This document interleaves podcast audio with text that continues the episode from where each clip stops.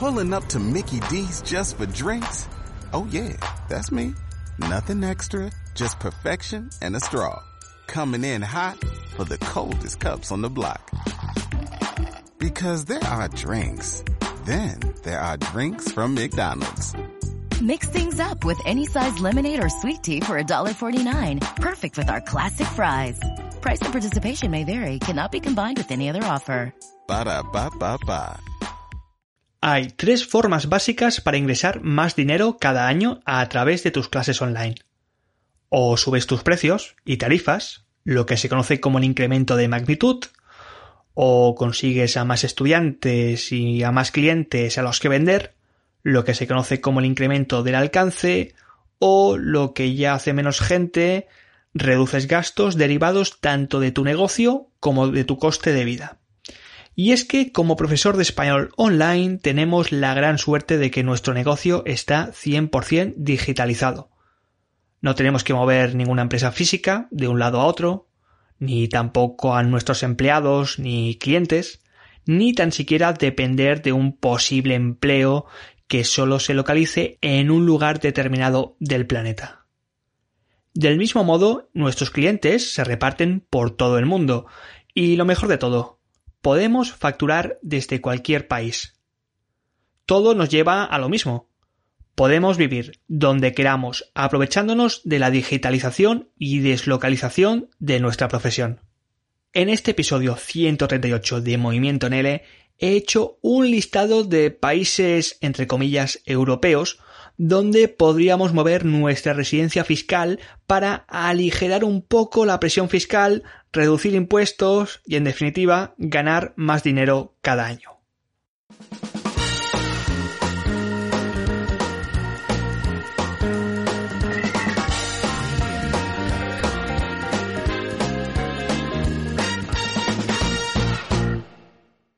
Bienvenido o bienvenida mi estimado o estimada profesor o profesora de L online aquí a tu podcast a Movimiento en L, un podcast para profesores de español como lengua extranjera que han decidido liderar su propio proyecto educativo a través de su propio negocio online.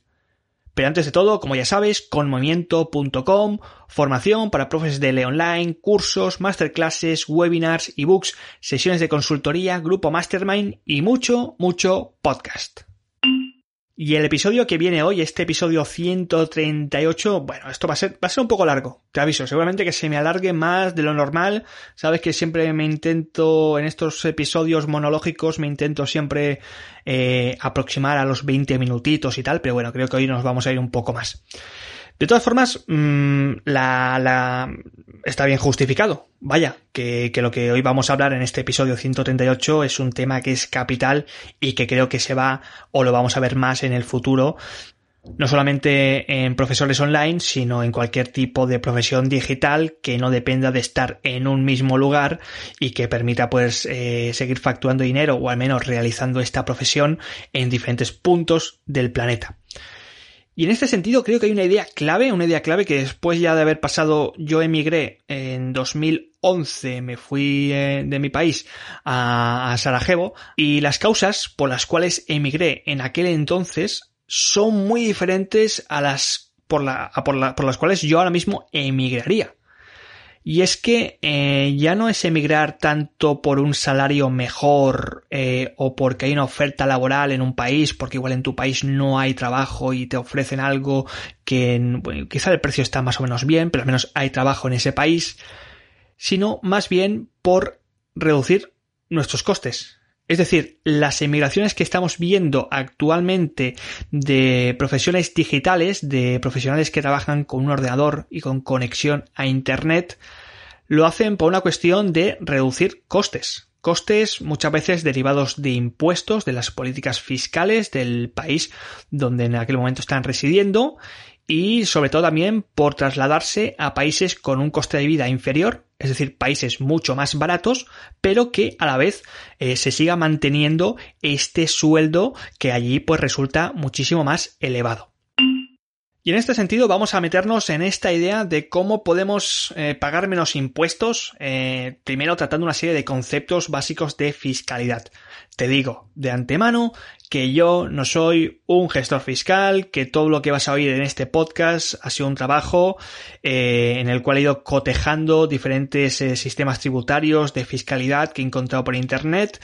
Hay algunos datos que no me salían bien, es decir, que igual los encontraba en un lugar y en el otro no estaban o decían una cosa que no era verdad o que estaba contrapuesta y esos datos no voy a comentarlos. Pero bueno, es para que te hagas una idea básica de cómo eh, tanto vivas en España, como es mi caso, como vivas seguramente en algún país de Latinoamérica eh, y estés pensando en emigrar, cómo hay países que no están muy lejos, yo solamente voy a tratar europeos, pero bueno, si te gusta Europa, pues perfecto, pero bueno, países que no están muy lejos, que son como países hermanos y que tienen una política fiscal, digamos, mucha más ligera, mucho más friendly, mucho más amistosa con lo que es la figura del emprendedor barra trabajador digital deslocalizado. Simplemente para inspirarte. Y para ello vamos a tratar una serie de conceptos básicos de fiscalidad. Vamos a por ellos. En primer lugar, permiso de residencia y residencia fiscal. Son dos cosas diferentes. Es decir, una cosa es acceder a un país y poder vivir en dicho país y otra bien diferente es tener que pagar los impuestos en dicho país. Te pongo un ejemplo. Yo como europeo, como, como eh, ciudadano de la Unión Europea, tengo un pasaporte que me permite residir en otros 27 estados europeos. Ahora bien, yo puedo residir allí sin tener un visado de turista, pero puedo residir en esos países sin que necesariamente tenga que cambiar de residencia fiscal, es decir, manteniendo mi residencia fiscal en España y pagando los impuestos en España. Y dirás, esto es siempre, Sergio, esto no es ilegal. Eh, sí, hay una teoría y es que se llama la teoría de las banderas que quiero que te quedes con un numerito y el numerito es 183 días. ¿Qué sucede cuando pasas 183 días o más en un país extranjero del cual no tienes un domicilio fijo? Pues que automáticamente ese país se convierte también en tu residencia fiscal. Es decir, que en ese momento estás supeditado al sistema fiscal de este nuevo país, a su tributación y, por supuesto, también a sus impuestos. Por ejemplo, yo puedo estar, yo que soy español, puedo estar ahora mismo viviendo en Francia y si paso en Francia más de 183 días, en esos momentos ya tengo que pagar la fiscalidad en Francia. Por esa razón podemos encontrar a muchos nómadas digitales que lo que hacen es no residir más de 183 días en los países de tal modo que eh, no acaban siendo pues eh, encerrados dentro de estos eh, sistemas fiscales del país al cual se están quizá tomando unas vacaciones. Lo digo porque esto de no residir 183 días es legal, es decir, el problema es cuando resides más de este número y entonces no quieres pagar lo que te tiene que, lo que tú tienes que pagar, que son los nuevos impuestos de ese país.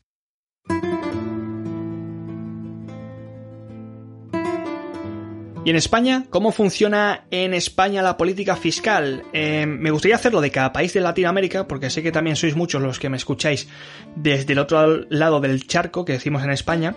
Pero bueno, eh, la verdad es que como estoy haciendo el estudio, porque esto es algo que quiero hacer en un futuro próximo, pues bueno, he hecho un poco lo que es la política fiscal de mi país, sobre todo pues también para saber lo que estoy pagando y luego pues para poder contrastarlo y para que veas exactamente cómo países que son bastante cercanos eh, tienen una política fiscal diferente. Es decir, que no te tienes que ir a un país como Singapur, que también está muy bien, o a un país como Filipinas, que también está bastante bien, sino que, oye, girando aquí, mirando lo que hay en Portugal o muchas veces en Italia, pues igual tu situación mejora y puedes empezar a pagar menos impuestos. Pero bueno, Política fiscal de España. Lo digo también por si te quieres hacer autónomo en, este país. Tenemos esta figura del autónomo, eh, que es esta persona que si tú quieres empezar a facturar por ti mismo eh, sin la necesidad de un jefe de por medio, pues que sepas que vas a tener que eh, pagar más que seguramente lo que paga un trabajador. Así que vamos con estos tres impuestos mágicos maravillosos del autónomo que reside en España.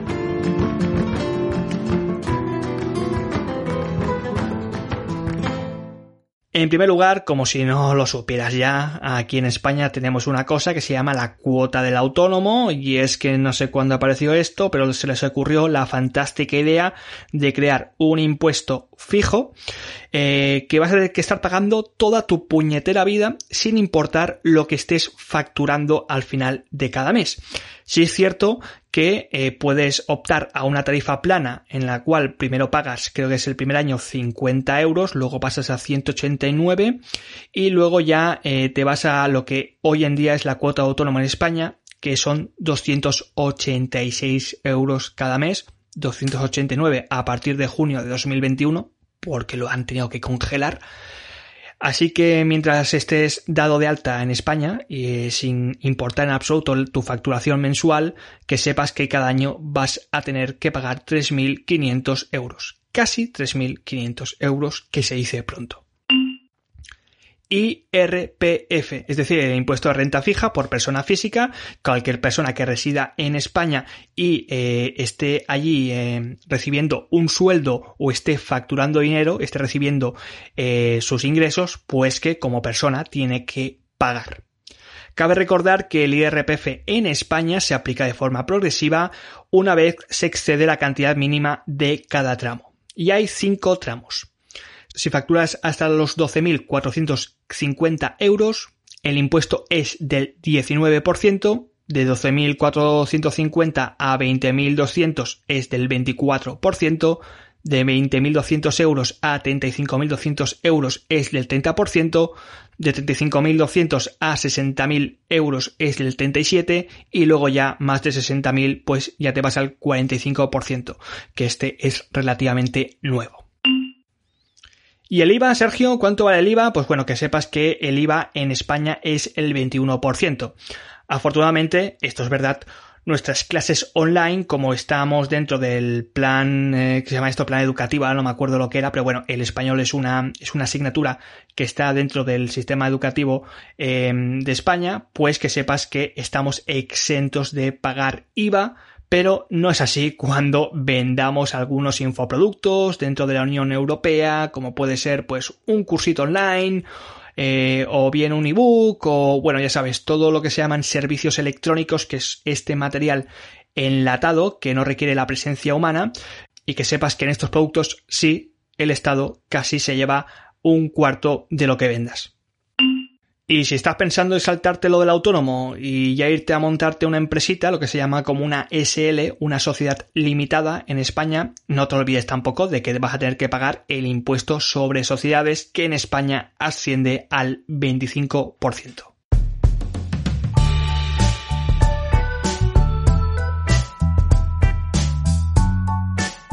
Pues bueno, una vez que ya tenemos en nuestra cabeza, para que tengas una idea de lo que se tiene que pagar en España a nivel de impuestos, pues bueno, vamos a empezar a contrastarlo con un listado de países entre comillas europeos, porque vas a ver que hay algunos que están ahí en la frontera y otros pues que no están dentro de la Unión Europea, pero que bueno, un listado de países en los que a diferencia de los datos que te he comentado anteriormente en España, pues se pagan bastantes menos impuestos. Y para hacerte la tarea un poco, un poco más fácil, lo que vamos a hacer, o lo que he hecho mejor dicho, es agruparte los países que te voy a comentar en tres de los cinco sistemas fiscales que hay en el mundo. Es decir, que antes de que te pongas a decidir en qué país vas a vivir para poder pagar menos impuestos, tienes que saber cuáles son las características del sistema fiscal en el que te estás metiendo. Y digo tres de los cinco porque hay dos que vamos a obviar porque son peores que el sistema fiscal que hay en España y, que son estos países que se llaman países sin impuestos indirectos, es decir, los llamados paraísos fiscales, que sí que es cierto que tienen casi pues impuestos nulos en IRPF, un impuesto de sociedades bajito, pero que por el contrario es muy difícil emigrar allí, conseguir esta residencia y luego también piensa que allí los costes de vida son bastante elevados. Así que si estabas pensando en emigrar a países como los Emiratos Árabes, Bahrein, Qatar, las Bahamas, donde hay un una fantástica libertad y política social, pues bueno, que lo sepas que no, no, no vamos a hablar de estos países. Y tampoco vamos a hablar de los países que tienen un sistema fiscal basado en la ciudadanía. Es decir, eh, concretamente creo que me salen dos, hay un tercero pero no lo he encontrado, que me sale, bueno, el, el ejemplo mayor es Estados Unidos, que son países donde si naces, pues estás sometido a su sistema, a su sistema fiscal de por vida. Eh, sometido, por no decir que lo que hacen muchos americanos, muchos estadounidenses, que es que, bueno, acaban renunciando a la ciudadanía para poder, digamos, desligarse de este sistema fiscal que les acompaña allí donde estén en todos momentos de su vida.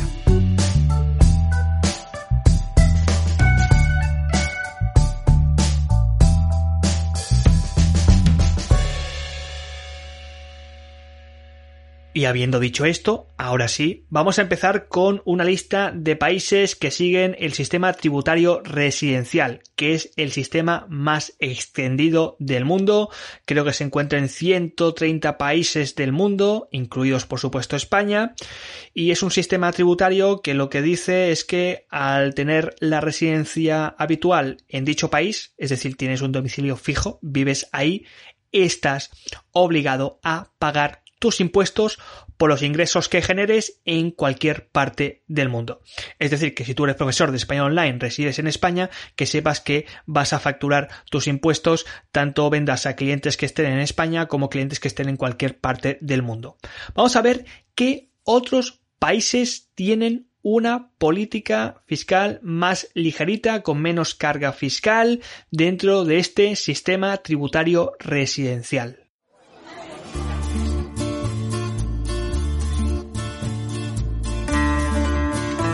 Portugal. Bueno, sí, Portugal. Eh, no nos faltaría. Eh, tenemos un país justamente aquí, a la izquierda de España, donde cada vez, la verdad, son más los que están emigrando a, Portugal. Un país, digamos, bastante cercano culturalmente a España, que no supone un gran salto cultural, como si te fueses a un país asiático, donde la lengua es común, donde la cultura es común, donde nos parecemos bastante, donde también es muy bonito, la verdad, y donde, oye, no hay cuota de autónomo. Cuota de autónomo 0 euros. Eso de los 3.500 euros al año no existe en Portugal, pero sí que es cierto que por el contrario tienen un IRPF uno de los más elevados de la Unión Europea siempre y cuando eh, acabes facturando o estés facturando entre los 10.372 y los 20.322 euros al año que si en España creo que eran, te he dicho que eran 24%, pues bueno, aquí se te va un poquito más al 28,5% pero de todas formas, pues bueno, que sepas que el IVA, por ejemplo, si eres menor de 30 años o ingresas menos de 17.500 euros al año, estás exento de pagar IVA y puedes vivir felizmente hasta que superes esa cantidad y entonces sí te van a cargar un poquito más que en España, que van a ser 23% de IVA. Así que fíjate, Portugal es un buen lugar si no estás facturando una gran cantidad de dinero.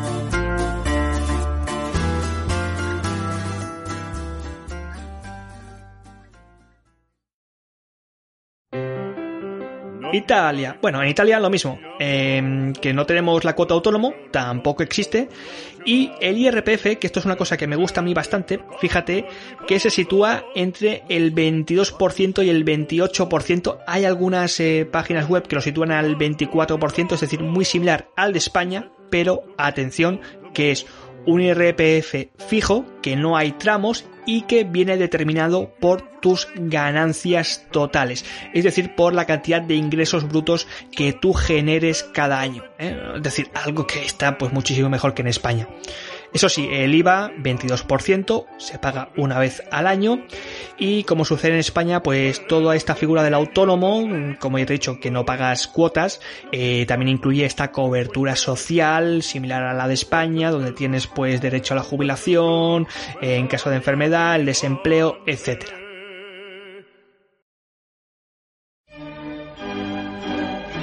Youtubers, youtubers, hay muchos youtubers. Bueno, sí, Andorra. Andorra también está muy bien. Pasa que Andorra tiene, digamos que sale rentable o digamos que la política fiscal es más friendly, es más amistosa si ya empiezas a tener una facturación bastante elevada, que es lo contrario a, Portugal, por ejemplo. Allí no existe la figura del autónomo, allí hay una cosa que se llama profesional liberal o titulado, que se ve que no es tan sencillo como vas aquí en España, que es un trámite burocrático, sino que allí, para poder facturar como esta figura del autónomo, necesitas un título académico oficial de enseñanza superior y tener conocimiento técnicas propias de una rama y además tener un plan de negocio que verifique que hay mercado en el sector en el que queremos emprender. Es decir, que es un poco más, entiéndeme, eh, como decimos en España, un poco más pijo, es un poquito más de categoría superior, eh, para gente que digamos que ya se está moviendo muy bien en el sector y que ya tiene una facturación mínima.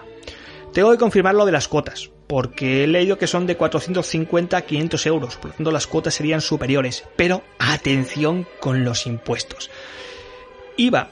IVA es, eh, tiene el IVA más bajo de toda la Unión Europea, un 4%, y luego IRPF 0% si los ingresos son inferiores a los 24.000 euros. Es decir, que es que no vas a tener que pagar nada. Y no te preocupes, que si facturas más de 24.000, solamente el 10%.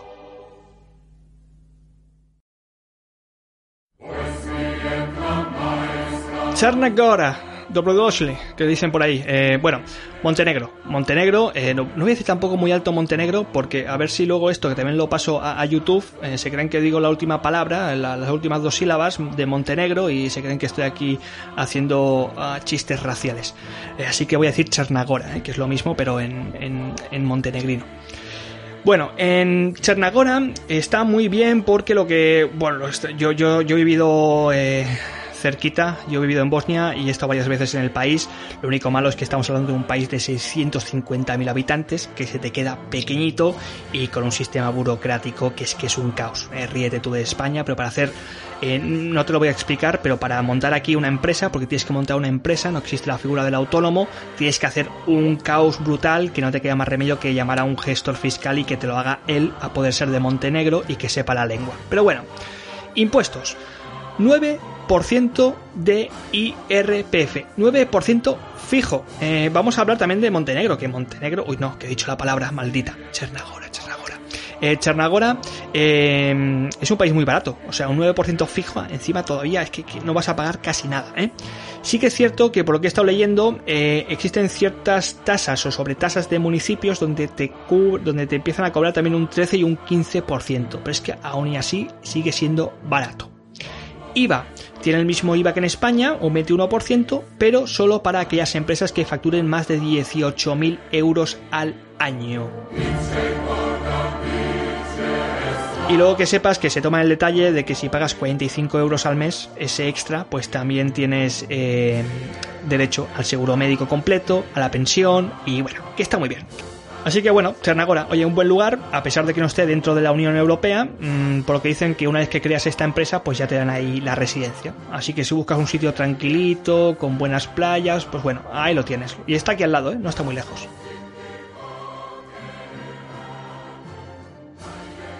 Y para terminar, que no tengo tiempo también de hablar de estos países, pero bueno, que están aquí al lado, que también tiene una política fiscal pues bastante, bastante interesante. Tenemos a la República Checa, con un 15% de ingresos obtenidos en el extranjero. Tenemos a Rumanía, que si bien es cierto tiene un 16% de impuestos de sociedades, que es un poco más barato que en España, bastante más. También dice que tienen una reducción especial para pequeños empresarios autónomos que facturen menos de 10.000 euros. Y luego también tienes una que es muy interesante, donde también hay bastantes nómadas digitales que montan allí las empresas, que es Bulgaria, donde, atención, tienes un 10% de impuestos fijos, tanto como empresa como autónomo, y la verdad es que la vida en Bulgaria es muy barata. Pero bueno, tres países más en la lista. Y vamos a adentrarnos en unos países que tienen un sistema tributario llamado non-DOM, que tiene nombre de medicamento, non-DOM, y que eh, son países que ya verás que este sistema tributario es de tradición anglosajona, así que prepárate porque son todos estos países eh, cercanos a la UK o antiguas excolonias y que eh, tienen como característica especial que hacen una diferencia entre lo que es la residence, que sería digamos el lugar en el que resides un momento de tu vida, es decir, no para siempre, y el término domicilio, que es el lugar donde en teoría resides toda tu vida. Dicho de otra manera, que en estos países, siempre y cuando no quieras residir de por vida, es decir, no sea tu domicilio, gozarías de un sistema fiscal territorial, luego te explico lo que es, pero bueno, se caracteriza básicamente porque no pagas nada de impuestos si tienes estos ingresos en el extranjero, cero impuestos. Ahora bien, con una gran diferencia, los ingresos del extranjero no están sujetos a impuestos siempre y cuando no se transfieran ni se introduzcan en el país. ¿Qué quiere decir esto? Pues quiere decir que en estos países vas a tener que externalizar todo. Seguramente si vives en uno de estos países tengas que tener la empresa en otro país, allí en ese país es donde se estaría facturando el dinero y cuando tú quisieras sacar el dinero tendrías que viajar a este país, sacarlo desde allí y no meterlo nunca en tu país. Así que estos países pues serían un unos buenos lugares para estar pues el tiempo que tengas que estar, eh, quizá estos 183, 184 días, luego veremos que hay ciertas excepciones y ya luego pues tener la empresa en otro lugar. Así como te puedes imaginar, como esto es una combinación un poco rara, no voy a extenderme mucho con este sistema tributario non-DOM.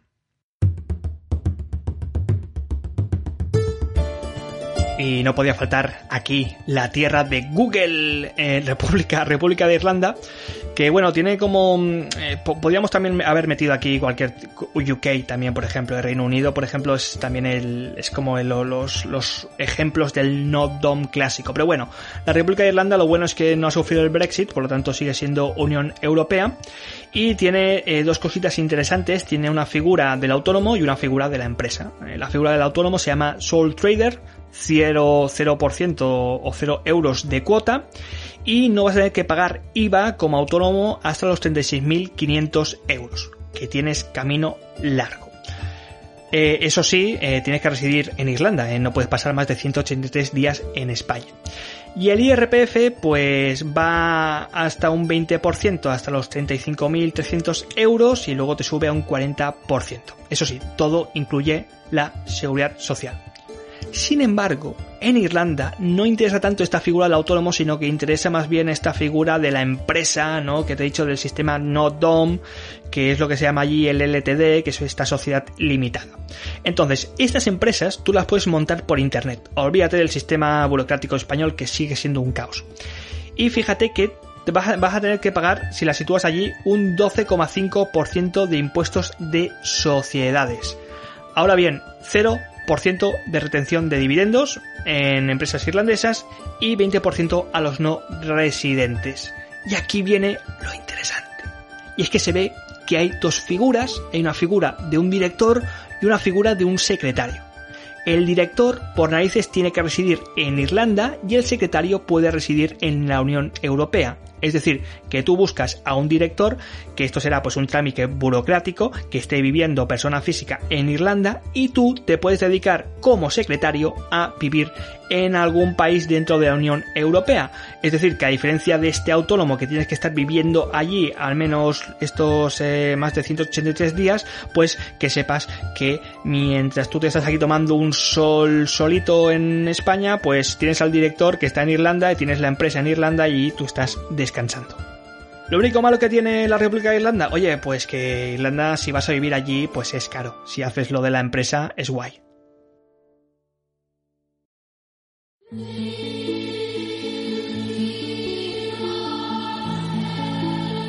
Segundo país clásico, no DOM, Malta, eh, Malta, Malta que es una isla enana. Pero bueno, si, si, te he recomendado Chernagora, pues Malta viene a ser lo mismo. Que sepas que en estos sistemas tributarios no DOM, como te he dicho, es casi obligatorio montar una sociedad o montar una empresa. Luego verás que hay una excepción, que es Chipre, que funciona otra cosa, pero bueno. Lo que tiene Malta, de chulo, eh, siguiendo esta idea de no DOM, es que eh, tú tienes que montar la empresa fuera, fuera de Malta, lo cual no es muy difícil porque Malta no es que sea muy grande. O sea, lo montas fuera. Ahora bien, te van a cobrar un impuesto de social del 35%. Em, que luego sí que es cierto que te reembolsan gran parte, te reembolsan un 30%, en, dicen que en las dos primeras semanas. Ahora bien, aquí hay un problema y por lo que he ido comentando, por lo que he ido leyendo, es que algunas páginas dicen que el reembolso no es tan fluido como debería, que necesitas un buen gestor, que si no estas dos semanas eh, te pueden llevar no sé cuántos meses, así que imagínate que el 30% de tu dinero ganado esté por ahí volando. Y el segundo problema es que eh, como, y aquí viene ya el problema del, del sistema tributario no DOM, es que el dinero no se transfiere a la empresa, sino que directamente va a tu IRPF. Y como ya sabes, el IRPF de estos países son una salvajada. Y se pueden comer un 35% casi todo lo que estás, eh, bueno, casi todo lo que te han reembolsado. Vaya, así que bueno, tienes que hacer el truquito, ¿no? Tener la empresa fuera, eh, no llevarte el dinero a Malta, sino viajar tú ahí, sacas el dinero y ya luego pues haces tus cositas, lo inviertes en otros lugares. Lo digo porque si no, te lo comen. Y por cierto, IVA, 18% a partir de los 12.000 euros. Y luego tenemos el caso de Chipre, que no se puede considerar como un país no DOM completamente, pero bueno, em, a diferencia de Malta, por ejemplo, en Malta sí que tienes que residir seis meses, Chipre son dos meses obligatoriamente de residencia y luego ya pues tienes tu vida, ¿no? Pero que bueno, que, que lo que hace en Chipre, lo que diferencia Chipre de Malta es que no tienes que montar una SL, sino algo que se llama como un negocio, no es una sociedad, es un negocio. Entonces la idea no es facturar a través de este negocio, sino de nuevo a través de otra sociedad que montes en otro país, que tenga un impuesto de sociedades bajitos, eh, de tal forma que aprovechas pues las ventajas de residencia de Chipre, ya que eh, no tendrías que pagar dividendos. Así que la idea es siempre lo mismo, tú vives lo que tengas que vivir en estos países no DOM, pero que tu empresa esté fuera. Y terminamos con el último sistema tributario que es mi favorito. Si has llegado hasta aquí, tienes el premio porque son los dos países que yo te recomendaría que más me he estado informando. No voy a alargar más el podcast, que ya se está alargando mucho, te voy a dar datos por encima, pero para que veas exactamente lo que es un sistema fiscal territorial que es bastante diferente al residencial y que sí que es cierto que tiene algo del no DOM, pero que bueno, que no es tan tan hardcore como este sistema. Y este sistema territorial es un sistema en el que solo se tributa, solo se pagan impuestos por los ingresos generados dentro del país. Es decir, que si resides en alguno de estos países que te voy a comentar, te voy a comentar dos, hay más, pero son los europeos y están aquí al lado, y facturas a clientes extranjeros, es decir, que tienes alumnos eh, online que, que están repartidos por todo el mundo, que no pertenecen a ese país donde tú resides, no pagas impuestos. Y aquí tenemos varios ejemplos de países que van pues Guatemala, Uruguay, Hong Kong, Filipinas y dos europeos que te voy a comentar a continuación. Estonia todo el puñetero mundo se va a Estonia, un país báltico que para mí, para, mí es nórdico, aunque la gente me está escuchando alguien de Báltico, no es báltico, es báltico, da igual, hace frío y yo que he estado por ahí, he estado también en, Riga, eh, en, Letonia, eh, la, gente es el mismo, el mismo, el mismo tipo de gente, ¿eh? pero bueno, que no se puede considerar paraíso fiscal, pero lo que sí que es es un paraíso administrativo. Y lo que se está queriendo convertir Estonia en estos momentos es, quiere ser considerada como una nación digital. Y digo esto administrativo y digital por algo, y es que puedes crearte una empresa por internet en dos días. No cuesta nada. Los trámites los puedes hacer incluso desde tu país. Es decir, que si tú ahora mismo estás, no sé, en España y me estás escuchando, puedes ir a internet y te puedes crear una empresa en Estonia.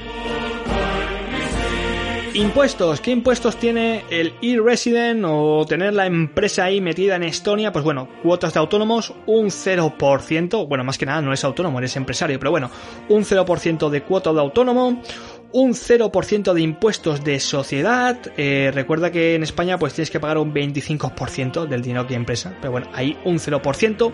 Y el único impuesto que tendrías que pagar es cuando saques el dinero de esta empresa, de esta e-resident, de lo que tienes ahí en, Estonia, para tus gastos personales, que sean los que sean, no sé cuáles son los que, donde tú te quieras gastar el dinero.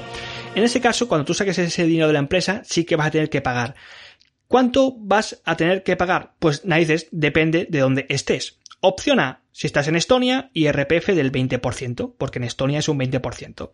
Lo puedes también recibir, opción B, en España, mientras eres autónomo, porque tú puedes ser autónomo y puedes tener esta empresa eh, también al mismo tiempo. Y aquí pues ya vendría con estos tramos del IRPF que te he comentado antes.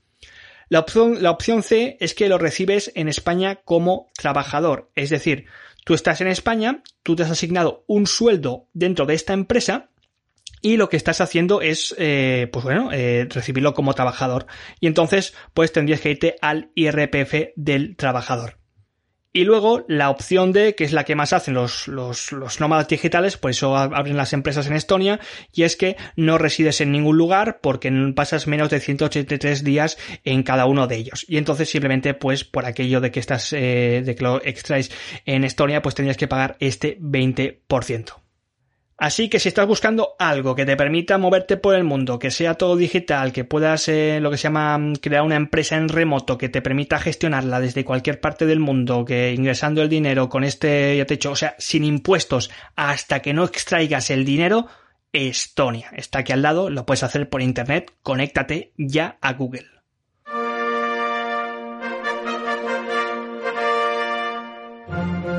Y finalmente, mi país favorito, que te lo he dejado para el final. No sé cuánto durará esto y el único problema que hay es que no está dentro de la, Unión Europea y que posiblemente si te digo que lo marques en un mapa igual tienes algún tipo de problema y es Georgia.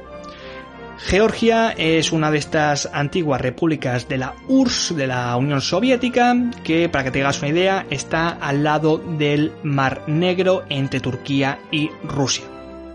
Un país que figura en la lista de los 10 países más baratos del mundo, así que eh, a diferencia de Estonia, esto ya te lo digo yo ahora mismo con antelación, aquí sí que te sale mucho más rentable establecerte y no estar viviendo como nómada digital por el mundo. Y dirás, jo Sergio, pero si no está en la Unión Europea, ¿cómo entro? No pasa nada, te dan un visado de un año. Sí, sí, visado de turista de un año para que vivas allí en Georgia sin prisas.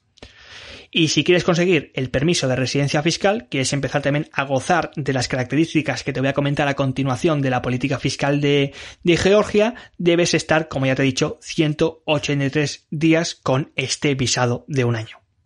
Atención, toma nota, siéntate. Si no estás sentado, siéntate porque te vas a decir, oh Dios mío, solo, solo, hay que pagar por esto. Sí.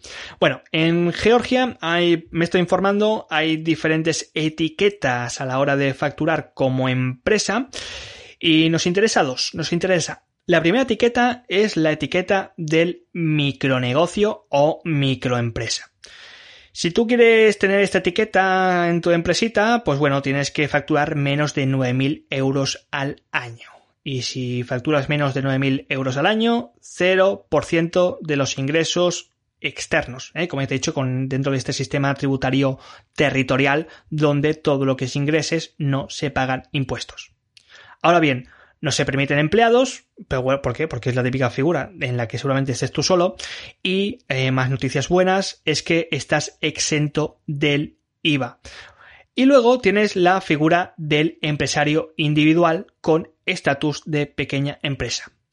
A diferencia del micronegocio, aquí ya tienes que estar facturando hasta los 166.000 euros, o sea, tienes campo para, para, estar ahí eh, pensando. Y eh, dirás, bueno, ¿y cuánto tengo que pagar? Eh, ¿Es un 0%? No, no, aquí ya tienes que pagar y tienes que pagar la cuantía locura de 1% de ingresos. Es decir, que en ambos casos, tanto el micronegocio como el pequeño empresario tiene un impuesto de sociedades del 0%, siempre y cuando los ingresos vengan de fuera, ¿eh? que es este sistema territorial, lo cual a nosotros los profesores online nos viene perfecto. Y dirás, bueno Sergio, pero esto está, esto está fantástico, aquí no, no hay que pagar nada, entonces es todo gratis y tal. No, le pasa como a Estonia, que en el momento en que tú te llevas los impuestos, como le pasaba también a los no DOM, y extraes el dinero, metes el dinero en este país, pues tienes que pagar el IRPF, pero es que sigue siendo un IRPF de tasa fija que no cambia y que está realmente bien incluso si lo comparas con España porque es del 20%, es igual que Estonia, no cambia. ¿Y el IVA, Sergio? ¿El IVA también tengo que ponerlo? Pues bueno, lo que te dicen que es hasta los 30.000 euros estás exento de IVA o el IVA es algo optativo. A partir de esa cantidad ya sí que eh, tienes que pagar el IVA de forma inmediata y sería un 18%. Pero bueno, que tienes terreno hasta los 166.000 euros con este 1% y, los, y hasta los 30.000 con este IVA. Pues bueno, mi estimado o estimada profesor o profesora de L Online, te he dado simplemente algunos ejemplos de eh, países con una política fiscal más friendly, más amistosa en comparación con España y dentro de Europa. ¿eh? Porque uno de los puntos cuando me puse a buscar los países era pues que oye que estuviesen cerquita, que tampoco me quería ir a un país muy lejano y más que nada porque Europa eh, me, me gusta, es, una, es un continente que me gusta para vivir.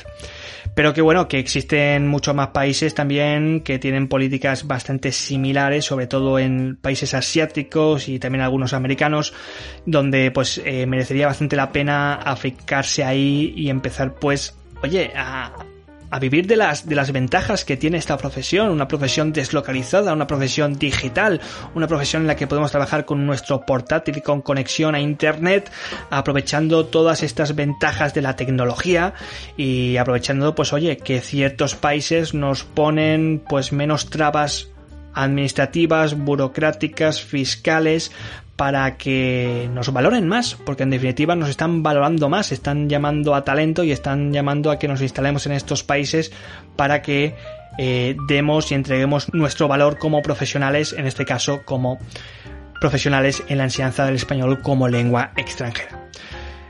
Posiblemente, digo posiblemente, vamos a ver cómo funciona esto del coronavirus, igual después de, verano me ves por alguno de estos países. Yo no digo nada, pero bueno, eh, te voy a dejar que lo vayas pensando estos meses a ver cuál crees que yo escogería. Bueno, estimado profesor estimada profesora de, de L Online, que tengas una fantástica semana.